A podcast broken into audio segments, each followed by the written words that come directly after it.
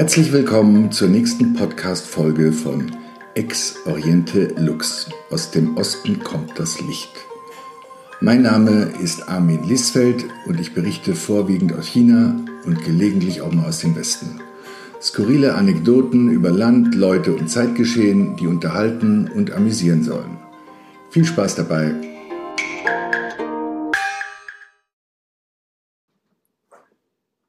Leben und Sterben in Hongkong. Ähm, ja, dieser Tage ist Hongkong ähm, omnipräsentes Nachrichtenthema.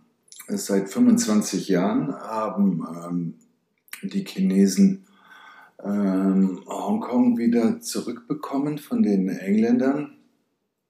Ähm, die Engländer hatten seinerzeit ähm, Hongkong als Kriegsbeute bekommen, weil sie einen äh, Opiumkrieg äh, geführt hatten, 1840 oder 1842. Drei Jahre lang. Ein recht äh, verbrecherischer Krieg, muss man sagen. Also aus äh, ähm, Sicht der Chinesen, denn die Engländer haben ihnen da ganz schön ähm, Unrecht getan. Und in Folge ähm, die, äh, die Chinesen ziemlich ausgenommen. Also sie mussten Hongkong abgeben, sie mussten Strafe zahlen, Häfen, Häfen abgeben, Zollgebühr. Ähm, ja, in Folge haben sich auch noch andere westliche ähm, Staaten äh, bedient, äh, also wie USA und Frankreich. Äh, China hatte über Jahre keine Zollautonomie. Das nur mal am Rande erwähnt, weil immer alle gerne so über, ja, alle so gerne über China äh, schimpfen. Aber ähm, man muss sich mal äh, vorstellen, dass wirklich bis vor 25 Jahren Großbritannien im Besitz einer Kriegsbeute aus dem Jahr 1842 war. Also kein Wunder, dass die, äh, dass China darauf drängte, dieses äh, Hongkong zurückzubekommen, zumal es ja wirtschaftlich auch sehr äh, bedeutend äh, ist und strategisch wichtig liegt. Wie auch immer, ähm, 97 war die Übergabe und damals hieß es, ähm, das Versprechen bei der Übernahme von, äh, von Xi Jinping war ein Land, zwei Systeme. Sprich, Hongkong sollte zwar wieder zu China gehören, aber sollte trotzdem weiterhin ähm, etwas liberaler und ähm, sozialer und wohlhabender ist es von Haus aus sein als der Rest von China Mainland. Also das System Hongkong sollte aufrechterhalten bleiben für einen Zeitraum von 50 Jahren, war den Hongkong-Chinesen äh, versprochen, ja, weil, die, weil die sich ja damals alle furchtbar geängstigt haben. Ähm, Gut, was dann in Folge passiert ist, äh, passierte, ist Geschichte, Proteste ähm, noch und nöcher, ähm, Leute, die verhaftet wurden, andere, die ins Ausland flohen, sehr viele oder etliche Hongkong-Chinesen flohen ins Ausland. Die Engländer haben äh, Hongkong-Chinesen auch eine unkomplizierte Immigration ermöglicht, ohne großes Visagedöns. Ja, wie auch immer, äh, 25 Jahre später, Xi Jinping war auch gerade in Hongkong, was schon was zu heißen hat, denn der hat seit Pandemiebeginn äh, Peking äh, nicht mehr verlassen. Er hat dem Vernehmen nach. Zumindest wurde das nicht offiziell fotografisch dokumentiert. In Hongkong war er jetzt, um Flagge zu zeigen und um wichtig, äh, um auch deutlich zu machen, wie wichtig ihm das Hongkong ist. Und das Versprechen, ein Land, zwei Systeme, ist äh, jedoch kaum zu halten gewesen. Also man weiß es ja, es ist, äh, es ist längst nicht so demokratisch, wie es vorher war. Aber gut, äh, für viele hat sich auch nichts geändert in Hongkong, also dass Shanghai ihnen wirtschaftlich den Rang abgenommen hat. Aber ansonsten Big Business ist da immer noch gang und gäbe. Und ähm, ja, ich berichte mal von dem, was mir dazu bei meinem letzten Trip begegnet ist. Ähm, und ich muss sagen, die meisten, die ich getroffen haben, äh, hab, waren jetzt ähm, nicht so involviert in dieses ganze Protestgeschehen. Ja, vor allem Toni nicht. Hm? Toni interessiert sich per se nicht für Menschenrechte oder demokratische Bewegungen. Ja. Also der 42-jährige ähm, Londoner Banker interessiert sich eigentlich nur für Geld. Ja. Für Geld, Statussymbole und für Models. Ja. Und die Models, die dürfen gerne aus Russland oder der Ukraine stammen und sollten maximal, wie er mir erklärte, 28 Jahre alt sein. Ja, äh, er ist mir im Dragon Eye Club, einem schicken äh, Champagner-Nachtclub, äh, vorgestellt worden. Ähm, dort hielt er Hof an einem Tisch in prominenter Lage mit großen Champagnerflaschen und um ihn herum saßen eben vier solche Ostmodels äh, oder Hostessen, was weiß ich, wo die herkamen oder was die genau machten. Auf jeden Fall, äh, Tony genoss diese Inszenierung, äh, Club, bester Tisch, Shampoos, junge Mädels, ja. Ja, wie er mir erklärte, der PR-Manager hat ihm das organisiert. Das macht man da so für wichtige Kunden. Ja. Und wichtig äh, wichtig ist der Toni gerne. Ja. Er verkehrt nur in wichtigen Etablissements. Er kennt wichtige, vor allem wichtige Menschen und macht wichtige Geschäfte. Ja, kurzum, Toni ist einfach gerne wichtig. Ja, witzigerweise war Toni seiner Frau äh, dennoch nicht wichtig genug gewesen. Ja, denn die 30-jährige Hongkong-Chinese Chinesin hat ihn wohl kurz zuvor abserviert und ihn samt der beiden kleinen Kinder sitzen lassen in der, in der Long, Londoner Vorstadtbude, irgend so ein, so ein so ein Fort, ich weiß nicht mehr, wie er heißt. Auf jeden Fall keine schlechte Gegend, aber nicht die Top-Gegend. Da hat er ein Häuschen gehabt, so zwei Kinder.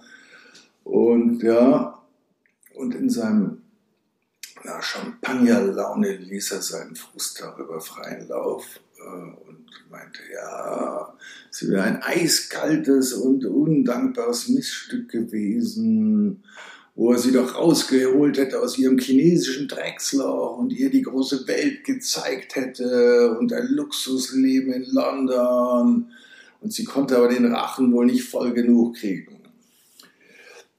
Ja, ähm, seine Frau, also Cecile heißt sie, war wohl das, was man in äh, China eine Beifumei äh, nennt. Beifumei, so nennt man äh, Frauen in China, ja, einfach schicke, schöne, erfolgreiche Frauen. Also Bei heißt weiß, Fu heißt reich und Mei heißt hübsch. Also Bei Fu Mei heißt dann so viel wie weiß, reich und hübsch. Ja, Cecile hatte, äh, hatte wohl nicht lange überreden müssen, äh, mit einem Banker nach London zu kommen. Das hat ihr gefallen und sie hatte auch schnell Geschmack gefunden an dem ja, schönen Leben, an den gut situierten Kreisen und traf dort wohl andere junge Schönheiten, ähm, die es dann aber teilweise noch besser getroffen hatten als sie. Und zwar hat sie tatsächlich eine südkoreanische Schönheitskönigin kennengelernt. Die wurde dann ihre beste Freundin und die hatte noch einen viel besseren Fang gemacht. Also einen wirklich einen Multi, Multimillionär und äh, die verkehrt in Kreisen, äh, in denen der, der wichtige Toni trotz seines sechsstelligen Jahreseinkommens nicht rein durfte. Ja, also ich schätze mal, Tony hat vielleicht so eine halbe Million gemacht im Jahr, äh, was ja nicht schlecht ist eigentlich, aber was wohl in London, ich meine, man sehe sich Boris Becker und Co. an, nicht viel Geld ist, ja. Ja, auf jeden Fall erklärt er mir dann, der Tony in seiner Champagnerlaune, ja, und dann war ich hier plötzlich eine Nummer zu klein und sie wollte dann auch äh, äh, so ein großes Haus wie die Freundin und äh, die flog Helikopter und Privatjet und ja, und die hätte seine Frau verdorben und dann, ja, dann irgendwie dauert es wohl nicht lang, bis seine Frau oder Ex-Frau ähm, jemand kennenlernte, der ihr diesen Lifestyle auch bot. Und da hätte sie keine Sekunde gezögert. Ja, und äh, Tony, für Tony ist das jetzt ein paar Monate später ähm, sagt er, wie ein, wie ein Weckruf gewesen. Er hätte festgestellt, dass es so nicht weitergeht. Ja? Also er müsse jetzt was ändern in seinem Leben. Ja? Und ähm, also natürlich nicht sich selbst, sondern die Partnerin. Ja, weil seine Conclusion war dann, mir kommt keine Chinesin mehr ins Haus. Ich will jetzt nur noch eine Russin oder vielleicht noch eine Ukrainerin, weil, so seine These, die seien nicht so verwöhnt und seien viel dankbar, dankbarer, wenn man sie aus ihren ärmlichen Verhältnissen befreien würde. Ja, ähm, ich hatte Tony über Jasmine äh, kennengelernt. Ähm, die war einst Trauzeugin von äh, Cecile gewesen und also sprich eine alte Freundin und zeigte sich jetzt ganz empört über die Entwicklung ihrer Freundin.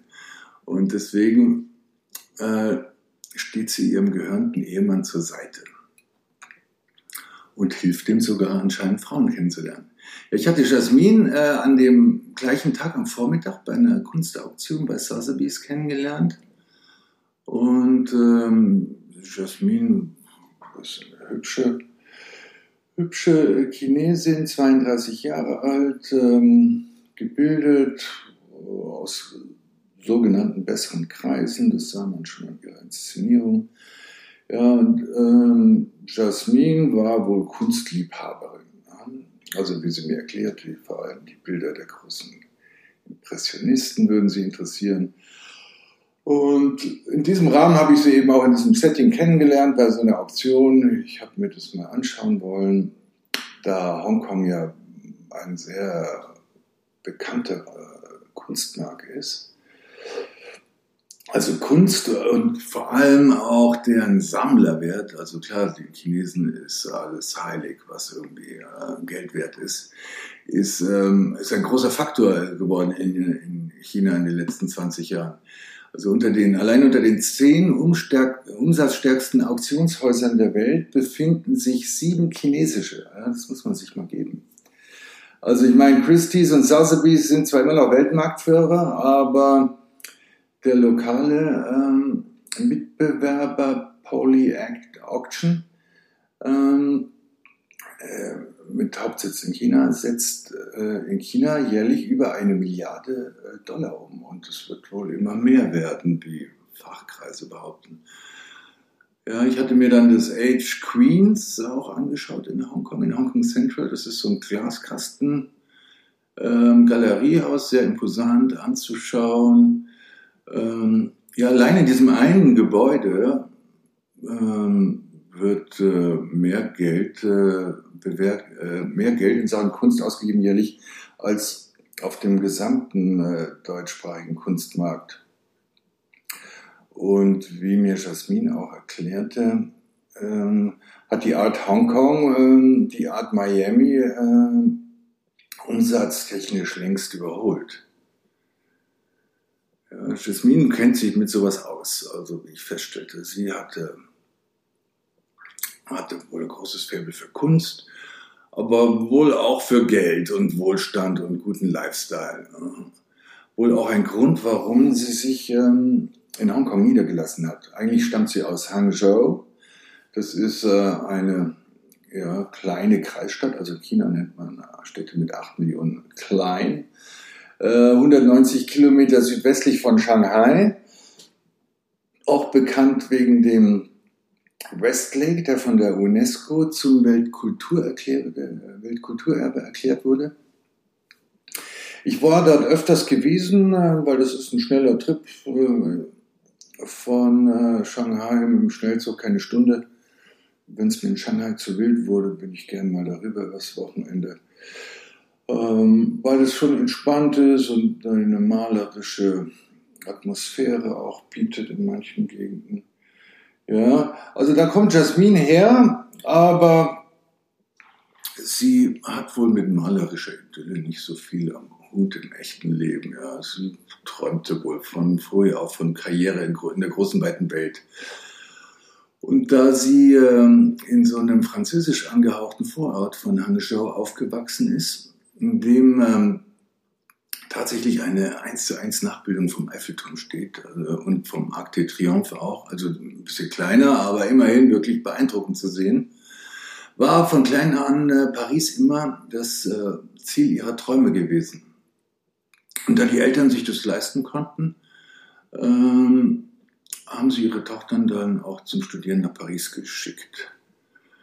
Ja, ja und ähm, Jasmine ist da wohl voll aufgegangen, aufgeblüht in Paris und hat einen guten Abschluss hingelegt und hat, hat in, im Anschluss auch eine Anstellung in einem großen Modehaus bekommen. Und nachdem sie sich in Paris da ihre Sporen verdient hatten, hatten die Franzosen sie eben zurück nach Hongkong geschickt, um, um dort das äh, chinesische Marketing zu leiten. Ja. Und ähm, da drin in ihrem Job war sie wohl auch ganz gut. Und natürlich wohnte sie in Hongkong Central, dem Business District. Also das ist ein 12 Quadratkilometer großes Viertel auf Hongkong Island. Es ist der älteste Stadt von äh, Hongkong. Da leben ca. 250.000. Dort ist es viel wuseliger noch als, ich meine, Hongkong ist fast überall wuselig, aber da ist es besonders eng und wuselig und laut und, und teuer, ja. Aber halt auch wichtig. Aber um in diesem wichtigen Arrondissement nicht nur zu arbeiten, sondern auch zu leben, äh, ähm, zahlt äh, Jasmine monatlich 2500 Euro Miete, also für eine 40 Quadratmeter Bude. Äh, das ist dann schon beachtlich. Aber gut, für eine moderne Hongkong-Chinesin offensichtlich kein Thema. Ja, und ähm, warum ähm, Jasmine mir so bereitwillig auch Auskunft gab, ist, sie war auf der Suche nach einem, ähm, nach einem äh, Mann. Also nicht nach einem Partner oder nach einem Abenteuer, nein, nach einem Mann. Und ähm, ein chinesischer Mann kommt äh, für sie nicht in Frage. Das habe ich ja oft erlebt in China, dass moderne Chinesinnen eben äh, chinesische Ehemänner oder Männer per se ablehnen, oder vor allem als Ehemänner, weil sie mit der klassischen oder traditionellen Rollenteilung nicht klarkommen. Ja, und äh, Jasmine in Hongkong erst recht nicht, ja, dafür gibt es da zu viele Westler. Und ähm, sie hat, äh, sie hat da eben sowieso einen anderen Lifestyle nochmal als, äh, als man es in den anderen Mainland-Hauptstädten oder Großstädten äh, erlebt. Also in Hongkong ist es gang und gäbe jetzt für eine junge, attraktive Frau, dass sie eingeladen wird auf schicke Dinnerpartys in Sterne-Restaurants, dann Cocktails auf Dachterrassen und sonntäglicher Brunch im Yachthafen. Also als junge äh, Frau äh, kann man sich da schon gut gehen lassen. Äh, vor allem, weil halt viele Männer mit Geld da sind. Also generell, was soll man in Hongkong sonst auch, wenn man jetzt nicht da ist, um Geld zu machen? Es ist ja kein, keine äh, Stadt, wo man irgendwie relaxed äh, seinen Lebensabend oder sein Reichtum genießt. Dort geht man hin, um Geld zu machen. Oder da hat man halt Firmenzentralen und muss ab und zu mal vorbeischauen. Ja, dort sind, sie hat mir das alles ein bisschen erklärt und ich hatte da ein paar Einblicke bekommen. Ich fand es sehr spannend. Und ähm, ja, sie erklärte mir dann halt auch, dass es natürlich viele junge, hübsche Frauen gibt, die sich dort bereitwillig den Ausländern an den Hals werfen würden. Und, aber so, so sei sie nicht. Und nein, sie sei sehr traditionell und sie will erobert werden. Und ja, sie träumte wirklich von so einem Prinzen und und was wirklich äh, amüsant war, ähm, sie beschrieb mir, weil ich sagte, wie, was willst du denn für einen Mann? Wie muss der denn sein? Ja, der muss High Class sein. Äh, meinte sie, meinte ich, wie High Class? Was ist denn ein High Class Man? Ja, äh, müsste halt Charme und Humor haben, ja, was Frauen halt so sagen, gell, zum Lachen bringen, ja, aber er müsste auch traditionsbewusst sein und ähm, er müsste fürsorglich sein, natürlich äh, ihr einen, einen guten Lebensstandard bieten. Und er müsste natürlich sehr viel Selbstvertrauen ausstrahlen, also ein echter Macher, ja. Also, und sie meinte dann, ja, so einen hätte ich gern und so einen möchte ich unbedingt heiraten und dann möchte ich mit ihm ein paar hochwertige Mixbabys äh, zeugen. Ich konnte das gar nicht glauben erst, wie sie das so sagte. Wir hatten schon irgendwie ein paar Gläschen Wein getrunken, aber ich habe nochmal nachgefragt, nein, sie will so einen Typen und sie will hochwertige Mixbabys. Und wenn ich so jemand wüsste, könnte ich ihr den gerne vorstellen. Ja, also da man solche Typen wohl, wenn überhaupt, äh, nur in Hongkong Central antrifft, verlässt sie dann wohl auch ihr Viertel so gut wie nie. Ja, ja warum auch, hat sie mir erklärt. Ja, ich ich habe hier alles, was ich brauche. Hm, und der Rest von Hongkong wäre ohnehin nicht lebenswert. Ja, und mit, diesen, mit dieser Demokratiebewegung äh, hatte sie trotz aller geliebter Modernität nichts am Hut. Sie meinte, diese ganzen jungen Protester sorgen für so viel Unruhe, das wäre nicht gut für die Wirtschaft und sie wären einfach zu kurzsichtig. Sie würden die großen Zusammenhänge nicht sehen. Und der große Zusammenhang wäre natürlich, dass Hongkong zu China gehört und China die Zukunft gehört. Ja, auch wenn Hongkong äh, nicht mehr das wäre, was es mal gewesen sei, die Glanzzeiten seien vorbei, bla bla bla, und Shanghai hat uns den Rang abgelaufen und eigentlich macht es gar keinen Spaß mehr hier zu leben. Und dann habe ich mir gesagt, ja, was machst du denn hier? Dann geh doch weg hier, wenn es hier so furchtbar ist. Ja, ja nee, sie, äh, sie, muss noch, äh, sie muss noch ein bisschen bleiben, weil wenn man sieben Jahre in Hongkong fest ansässig ist und arbeitet, dann hätte man Anspruch auf eine Residence Permit, ähm, sprich eine dauerhafte Aufenthaltsgenehmigung für Hongkong. Und ähm, die sei trotz alledem dann immer noch erstrebenswert anscheinend, weil man in Hongkong trotzdem halt noch ein Tick freier sei als im Rest des Landes. Ja, so viel zum Thema äh, Jasmin. Ähm, ja, im Kontrast zu ihr ähm, dann meine Begegnung mit Nelson äh, war eine, ein Taxifahrer. Ich habe ihn beim Taxifahrer kennengelernt und habe mich dann ein paar Mal von ihm fahren lassen. Nelson ist ähm, 63 und ähm, er war 40 Jahre lang bis auf äh, zwei Kurzurlauber in seiner alten äh, Heimat Shanghai fast täglich als Taxifahrer unterwegs gewesen. Das muss man sich mal geben. Also 40 Jahre, fast nie frei. Also es ist wohl auch ein äh, Usus in Hongkong, dass man im Dienstleistungsgewerbe einfach immer arbeitet. Ja. Und ja, er war 63, als wir uns trafen. Und ähm, er erklärte mir, ähm, dass man ihn mit 58 absolviert hätte und in den Zwangsruhestand geschickt hätte. Also sei erwähnt, mit 58 ist das offizielle Rentenalter in China. Man kann länger arbeiten in manchen Branchen, wenn man will, aber Firmen, eben wie dieses Hongkong-Taxi-Unternehmen, können dich dann auch einfach rausschmeißen. Und ähm, das machen die wohl auch ganz gerne, weil ähm, weil es so viele Junge gibt, die viel günstiger fahren mittlerweile und er halt noch einen alten Vertrag hatte. Und ähm, es gibt wohl in Hongkong 18.000 aktive Taxifahrer und ähm, ja, und da kann man einfach falschen, also billige Fahrer kriegen. Ja.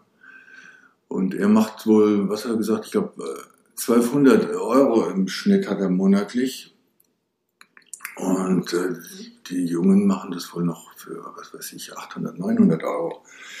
Ja, aber das wäre, das wäre zwar alles sehr traurig, traurig und äh, tragisch gewesen, aber das wäre gang und gäbe. Äh? Und ähm, er hätte sich dann damit arrangiert, notgedrungen und alles dran gesetzt, dass, äh, dass er nochmal irgendwo unterkommt. Denn denn nicht arbeiten kommt äh, für einen Hongkong-Chinesen nicht in Frage. Also das habe ich von mehreren äh, dieser Generation gehört. In Hongkong arbeiten eben alle und auch viel und lange und das Tempo ist hoch, der Druck ist groß und ähm, wenn die dann plötzlich aufhören zu arbeiten, dann sterben die. Also es ist wohl äh, gang und gäbe, dass Leute, sobald sie das Rentenalter erreicht haben und wirklich nichts mehr tun, ähm, plötzlich umfallen und die Pumpe macht nicht mehr mit. Deswegen ist es wohl gang und gäbe, dass alle Rentner versuchen, irgendeine Beschäftigung zu finden und irgendwas weiterzumachen. Ja. Jeder hat irgendwie Angst vor dem Rentenalter und man braucht einfach eine Aufgabe zum Überleben, wie mir Nelson auch erklärte. Ja, das hat mir ganz schön zu schlucken gegeben, vor allem nach der Begegnung mit Jasmin. Ja, also Nelson hat dann so lange gebettelt, hat er gemeint, bis man ihn zurückgenommen hat. Also zuerst war er Aushilfe in der Taxizentrale und dann als gelegentlicher Ersatzfahrer. Also das muss man sich mal geben, nach 40 Jahren, was das dann auch für eine Erniedrigung äh, darstellt. Aber gut, alles besser als nicht arbeiten, wie er mir erklärte. Ja, trotzdem hat er seinen Schritt nicht bereut, nach ähm, ähm, Hongkong zu gehen, wie er mir erklärte. Und zwar ist er wohl ganz abenteuerlich rübergekommen vor 50 Jahren. Also seine Eltern hätten ihn noch in Shanghai auf die Welt gebracht und dann seien sie mit ihm geflohen, also hoch nach Shenzhen, die Küstenstadt, und dann seien sie mit einem Schlauchboot rüber äh, gepaddelt, in der Hoffnung auf eine bessere Zukunft. Ja, die hat er dann da auch gefunden, meinte. er. Also ich meine, das war ja auch wirklich das Paradies Hongkong verglichen mit äh, Festlandchina. Also noch, sagen wir mal, vor 20, 25 oder vor 25 Jahren noch, ja. Dann hat es aufgemacht. Ja, bis Anfang der 90er war Hongkong deutlich besser als, also komfortabler vom Lifestyle. Mittlerweile kann man es ja in Shanghai auch ganz gut aushalten äh, oder in anderen Regionen des Landes, also was Lifestyle und äh, Lebenskomfort anbelangt. Und äh, trotzdem ist es natürlich, ähm, war es für mich erstmal schwer zu kapieren, wie, wie er sich da trotzdem wohlfühlen kann. Aber er hat mir dann erklärt, dass eben Leute wie er ähm, von der Regierung seit jeher unterstützt werden, also mit Sozialwohnungen. Weil Miete könnte sich natürlich nicht leisten. Also, ja, und er meinte, das hätte, hätte die Hongkong-Regierung lange kapiert, dass sie Dienstleister eben holen müssen, unterstützen müssen. Denn ohne seine Eins würde, der ganze Apparat nicht funktionieren, da wird alles zusammenbrechen. Also Hongkong wäre schon lang kollabiert ohne die Nelsons dieser Welt. Auch Jasmine könnte sich ihre 2500 Euro äh, Miete nicht leisten.